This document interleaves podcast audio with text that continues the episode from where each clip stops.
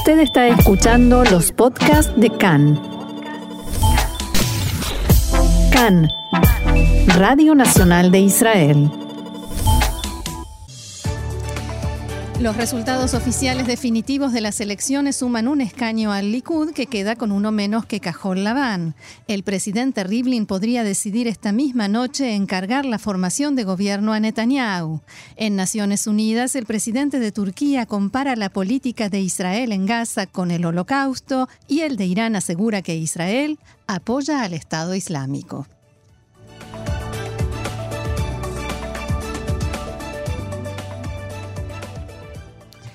Vamos entonces al desarrollo de la información, porque hoy es día en que la Comisión Electoral Central entrega los resultados oficiales a, al presidente de la Nación, Reuben Rivlin. La Comisión Electoral Central anunció esta madrugada que después de una investigación que encontró varios casos de aparente fraude electoral, modificó los resultados electorales y el partido Likud ganó un escaño más, mientras que el ultraortodoxo Yaduta Torah perdió uno y quedó con siete. El cambio le da al Likud 32 lugares en la Knesset, uno menos que azul y blanco.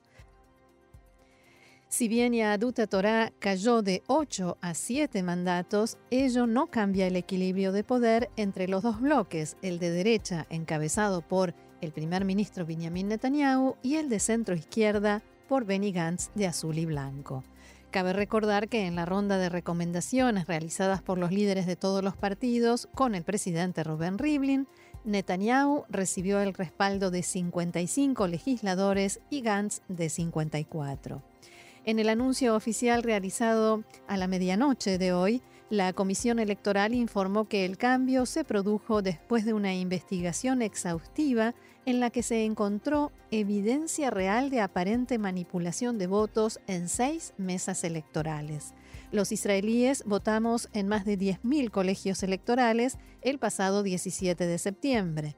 El presidente de la Comisión Electoral, el juez Hanan Meltzer, decidió que los votos emitidos en estas seis mesas electorales, principalmente en las comunidades árabe israelí y drusa, no se incluirán en los resultados. Los colegios electorales afectados fueron tres en Yarka, uno en Sajnin, uno en Shfaram y uno en Arabá. Los resultados de otras tres urnas en Yarka fueron parcialmente invalidados, según indica el comunicado. La policía había cerrado tres colegios electorales en la aldea drusa de Yarka, en el norte de Israel, el día de las elecciones, por sospechas de fraude electoral. También en Sajnín, una mesa electoral fue cerrada temporalmente por una denuncia de fraude. Meltzer dijo que en otras mesas electorales, en Yarka y Sajnín, los investigadores lograron identificar votos problemáticos específicos y solo estos puntualmente fueron descalificados. Y fuentes del equipo de negociación del Likud declararon que el titular de Azul y Blanco, Benny Gantz, no descarta ser parte de un gobierno encabezado por Netanyahu en el que luego haya una rotación. Desde Azul y Blanco lo desmintieron y sostuvieron que en esta etapa de las negociaciones se están dedicando a resolver temas esenciales y no la repartición de cargos y ministerios que se discutirá en una etapa posterior. De acuerdo con los informes de Cannes, los representantes de Azul y Blanco plantearon en las negociaciones varias exigencias con respecto a asuntos de Estado y religión, como la implementación de transporte público en Shabbat, matrimonio civil, la cancelación de la ley de almacenes, se conoce así a la ley que fue aprobada el año pasado y prohíbe la apertura de almacenes y kioscos en Shabbat, aunque por el momento casi no se implementa, la aprobación de la ley de enrolamiento para ultraortodoxos y la conocida como fórmula del muro de los lamentos, que permitiría los rezos pluralistas y no solo de las corrientes ortodoxas en el cótel. Entre tanto, se informó que fuentes del equipo de negociación de Azul y Blanco habrían declarado que solamente están dispuestos a renunciar a uno de los dos principios que habían prometido durante la campaña electoral, que eran no formar gobierno con el Likud y no formar gobierno con los partidos ultraortodoxos. Por tanto, al estar negociando con Netanyahu, se deduce que su exigencia sería de no incluir a los ultraortodoxos en el gobierno. Sin embargo, también negaron estos informes y hoy a las 6 de la tarde volverán a reunirse Benny Gantz, Benjamin Netanyahu y el presidente Rubén Rivlin en la Casa Presidencial para continuar el proceso de formación de un gobierno de unidad. Sin embargo, según se supo hace unas horas, es posible que esta noche Rivlin decida a quién le otorgará la potestad de formación de gobierno en primer lugar. Se estima que en caso de hacerlo le, le encargará la formación de gobierno a Netanyahu, ya que tuvo más recomendaciones que azul y blanco, como mencionábamos. Sin embargo, esto no sería conveniente para el Likud y le impondría presión, ya que por ahora no puede formar gobierno y esto significaría que la última chance estaría en manos de azul y blanco en caso de que Netanyahu fracase. De acuerdo con las declaraciones de Rivlin, llegó el momento de preguntarse si es posible construir una visión conjunta. Además, enfatizó que ha llegado la hora de construir juntos un futuro en común y formar un gobierno lo más amplio posible. Abro comillas, haré todo lo que esté a mi alcance para que esto suceda, aseguró Rivlin, que agregó que el nuevo gobierno deberá tener en cuenta todas las opiniones y a todos los sectores de la población para así favorecer a la democracia. El parlamentario Moti Yogev de Yemina indicó que considera necesario formar un gobierno amplio y de unidad y agregó que cree que Benjamin Netanyahu es quien debería encabezarlo. Abro comillas, los resultados y el pueblo llaman a la unidad, dijo Yogev en una entrevista con Khan. Por último, sostuvo que no se puede descartar una rotación entre Netanyahu y Gantz en el puesto de primer ministro, pero agregó que, por su experiencia, Netanyahu debería ser quien oficie primero en el cargo.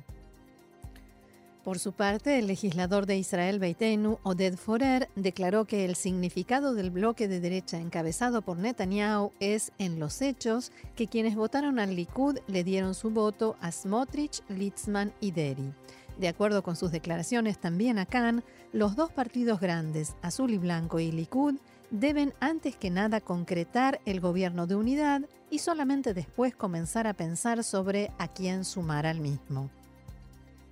Además sostuvo que Israel Beitenu no necesita entrar al gobierno y puede sin problemas estar en la oposición.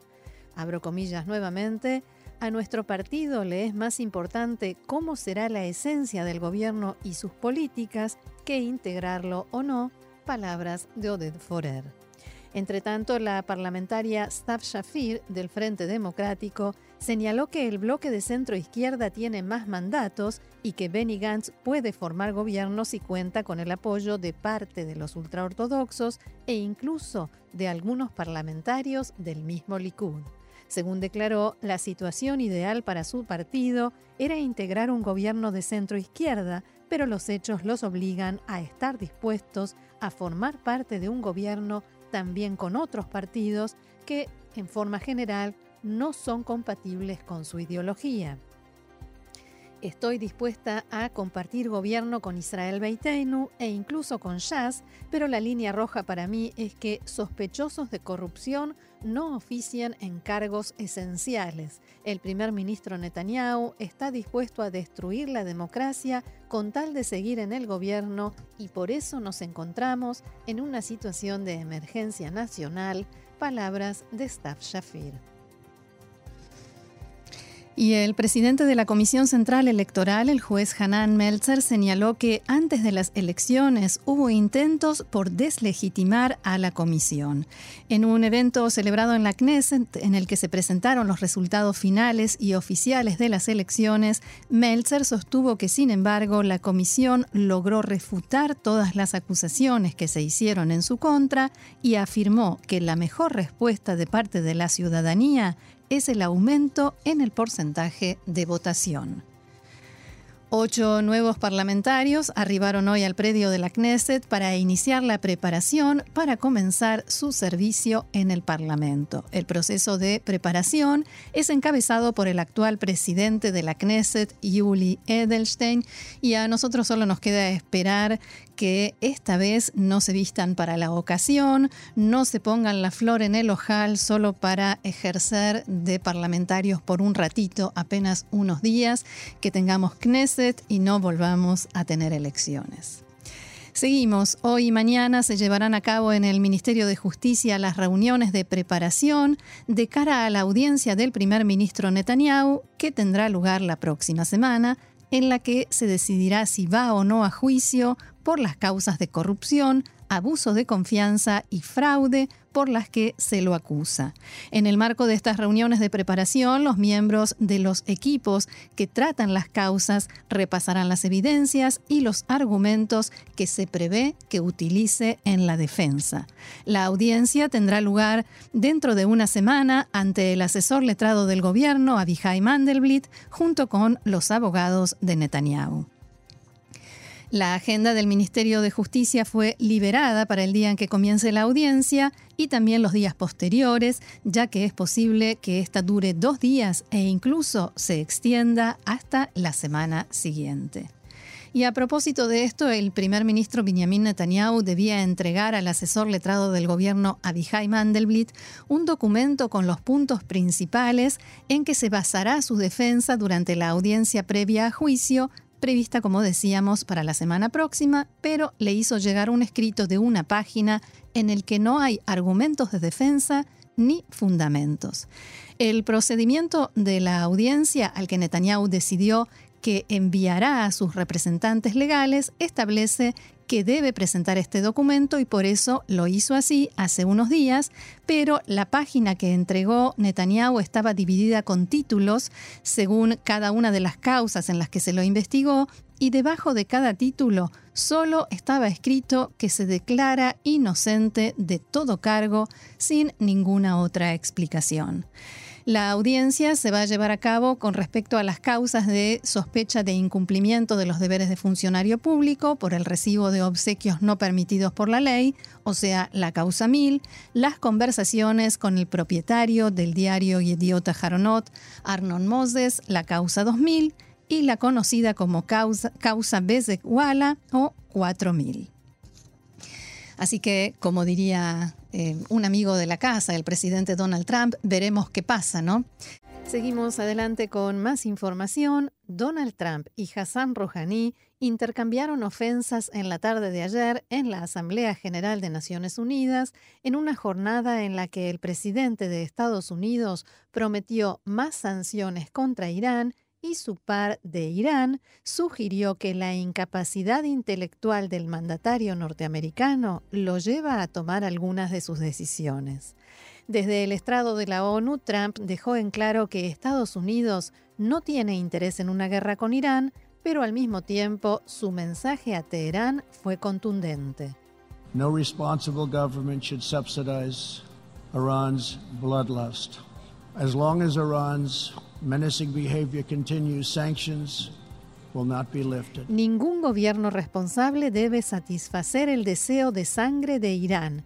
Mientras Irán continúe con su comportamiento amenazante, no levantaremos nuestras sanciones, sino que las aumentaremos. Trump recordó que no hace un año el líder supremo de Irán, Ali Khamenei, dijo que Israel es un tumor cancerígeno que hay que extirpar y que eso es posible y sucederá. Estados Unidos, advirtió Trump, nunca tolerará ese antisemitismo ni el odio contra Israel, cuyo objetivo es distraer la atención de las transgresiones iraníes. Ante la Asamblea General de la ONU, Trump llamó a los países de Medio Oriente a normalizar sus relaciones bilaterales con Israel Solo este tipo de relaciones, dijo, pueden crear un futuro mejor para la región. Thankfully, there is a growing recognition in the wider Middle East that the countries of the region share common interests in battling Afortunadamente hay un creciente reconocimiento en todo Medio Oriente de que los países de la región comparten intereses comunes en la lucha contra el extremismo y oportunidades económicas. Por ello es tan importante que haya relaciones completas y normales entre Israel y sus vecinos. A pesar de estas declaraciones de Trump sobre Irán, en los pasillos de la ONU continuaron en las últimas horas los contactos para mediar entre Washington y Teherán. Los líderes de Francia, Gran Bretaña y Alemania se reunieron con el presidente iraní Hassan Rouhani con este objetivo, aunque por el momento sin mucho éxito. En una entrevista con la cadena norteamericana Fox News, Rouhani dijo que en primer lugar Estados Unidos debe recuperar la credibilidad que perdió levantando las sanciones. En la entrevista, Rouhani acusó a Israel de apoyar al grupo terrorista Estado Islámico, ISIS, y sorprendió incluso al periodista que lo estaba entrevistando. Israel supports ISIS? ¿Israel apoya a ISIS? pregunta el periodista. No hay duda, responde Rouhani. Visite los hospitales en Israel y verá cómo atienden a los combatientes de ISIS. Mire las armas que les confiscan y verán que son de fabricación israelí.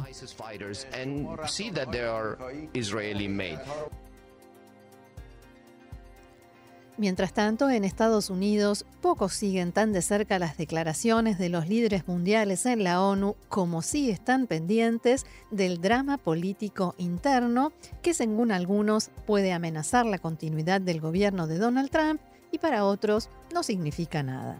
Y esto tiene que ver con las declaraciones de la presidenta de la Cámara de Representantes de Estados Unidos y una de las principales líderes del Partido Demócrata, Nancy Pelosi.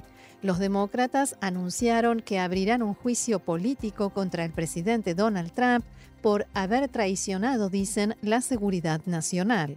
La acusación se basa en una conversación telefónica entre Trump y el presidente de Ucrania, Vladimir Zelensky, en la que el presidente norteamericano puso como condición para entregar asistencia a ese país que investiguen al hijo de su rival demócrata, el expresidente Joe Biden y sus negocios en Ucrania y un posible caso de corrupción. The actions of the Trump presidency revealed the dishonorable fact of the president's betrayal of his oath of office. Las acciones adoptadas hoy por el presidente, decía Pelosi, son una traición a su juramento del cargo, a la seguridad nacional y a la integridad de las elecciones. Por ello declaro hoy el inicio de un proceso formal de impeachment. Trump anunció que publicará la transcripción de esa conversación con Zelensky y calificó esta decisión de los demócratas de ridícula. Según Trump, en la transcripción se podrá ver que se trató de un diálogo amistoso y que no tuvo ningún tipo de coerción o extorsión. Pienso que es ridículo, es una persecución porque lidero en las encuestas y no saben cómo frenarme y todo lo que les queda por hacer es intentar la expulsión. Esto no tiene precedentes, no tiene sentido. Según Pelosi, Trump ha violado gravemente la Constitución, especialmente cuando alega, el artículo 2 dice que puedo hacer lo que quiera. Volvemos a Naciones Unidas. Líderes israelíes arremetieron en las últimas horas contra el presidente turco Recep Tayyip Erdogan, quien comparó las políticas, las políticas de Gaza del gobierno israelí con el trato de los nazis a los judíos durante el holocausto. Erdogan hizo estas declaraciones en una reunión al margen de la Asamblea General de Naciones Unidas. Según un informe de la agencia de noticias turca Anadolu, Erdogan dirigió la palabra a un grupo de líderes musulmanes norteamericanos allí en Nueva York, y en ese contexto el mandatario dijo, abro comillas, vemos el holocausto de la misma manera que vemos a aquellos que asedian Gaza y llevan a cabo masacres allí. Ayer en su discurso ante la ONU, Erdogan volvió a criticar a Israel, cuestionó sus fronteras y acusó a su gobierno de tener objetivos expansionistas. El territorio palestino bajo ocupación israelí se ha convertido en uno de los lugares de más notoria injusticia, dijo Erdogan, mientras mostraba un mapa frecuentemente utilizado por críticos de Israel que pretenden mostrar cómo el territorio israelí creció a lo largo de los años a expensas de los palestinos. También afirmó, entre otras cosas, que una mujer palestina que murió por disparos de efectivos israelíes durante un intento de apuñalamiento el miércoles pasado en un puesto de control fue, según Erdogan, asesinada atrozmente. Inmediatamente después del discurso de Erdogan, el primer ministro Benjamin Netanyahu lo acusó de mentir. Abro comillas, alguien que no deja de mentir que mata a los kurdos, que niega la masacre de los armenios, no debe sermonear a Israel, expresó Netanyahu y agregó, deja de mentir, Erdogan. Por su parte, el ministro de Relaciones Exteriores, Israel Katz, acusó a Erdogan de antisemitismo por su utilización del holocausto. Deberías avergonzarte, Erdogan, señaló Katz. No hay otra forma de interpretar las palabras crudas y viles de Erdogan, escribió el ministro Katz en Twitter. Es antisemitismo claro. Esto es una prueba de, que la responsabilidad de la memoria del holocausto es más relevante ahora que nunca. Y en esta primera sesión hubo otros discursos. En la Asamblea General, el presidente de Egipto, Abdel Fattah al-Sisi, reclamó una solución justa para el conflicto entre palestinos e israelíes que derive en el establecimiento de un Estado palestino independiente con Jerusalén este como capital. En este sentido, destacó que los países árabes están abiertos a una paz justa y exhaustiva y recordó que la iniciativa árabe de paz sigue en pie. Según Assisi, hay una oportunidad para iniciar una nueva fase en Medio Oriente.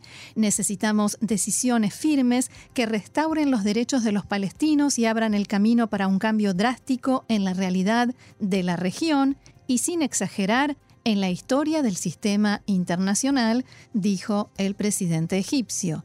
En otro asunto, Assisi hizo hincapié en la necesidad de poner fin a la interferencia extranjera en los países árabes y denunció intentos de socavar la seguridad nacional árabe a través de amenazas sin precedentes en el Golfo Pérsico, en aparente referencia a las tensiones con Irán. También el emir de Qatar, Tamim bin Hamad al-Sani, defendió la necesidad de garantizar la estabilidad en la región del Golfo Pérsico y volvió a denunciar el bloqueo impuesto por cuatro países de la región contra el suyo desde hace dos años. En su discurso, el emir qatarí advirtió que agitar la tensión e imponer la voluntad mediante el asedio y las sanciones no favorece a los intereses de ninguno de estos países en medio de las crecientes tensiones con Irán.